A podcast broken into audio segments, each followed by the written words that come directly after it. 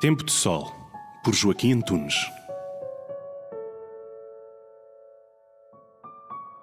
Os processos de computação que estão a ser desenvolvidos no mundo são cada vez mais intensos e o panorama do mercado laboral vai ser alterado profundamente na próxima década.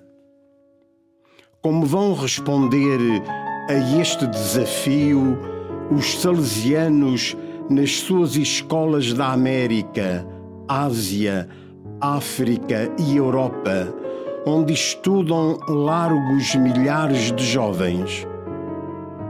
Em Portugal, são aproximadamente 10 mil.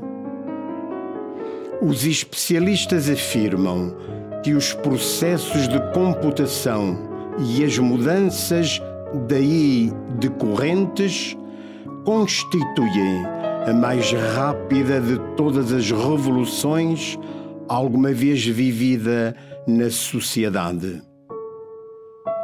Encontrar soluções para uma saída adequada ao momento presente é tarefa que, em parte, compete aos capitulares realizar.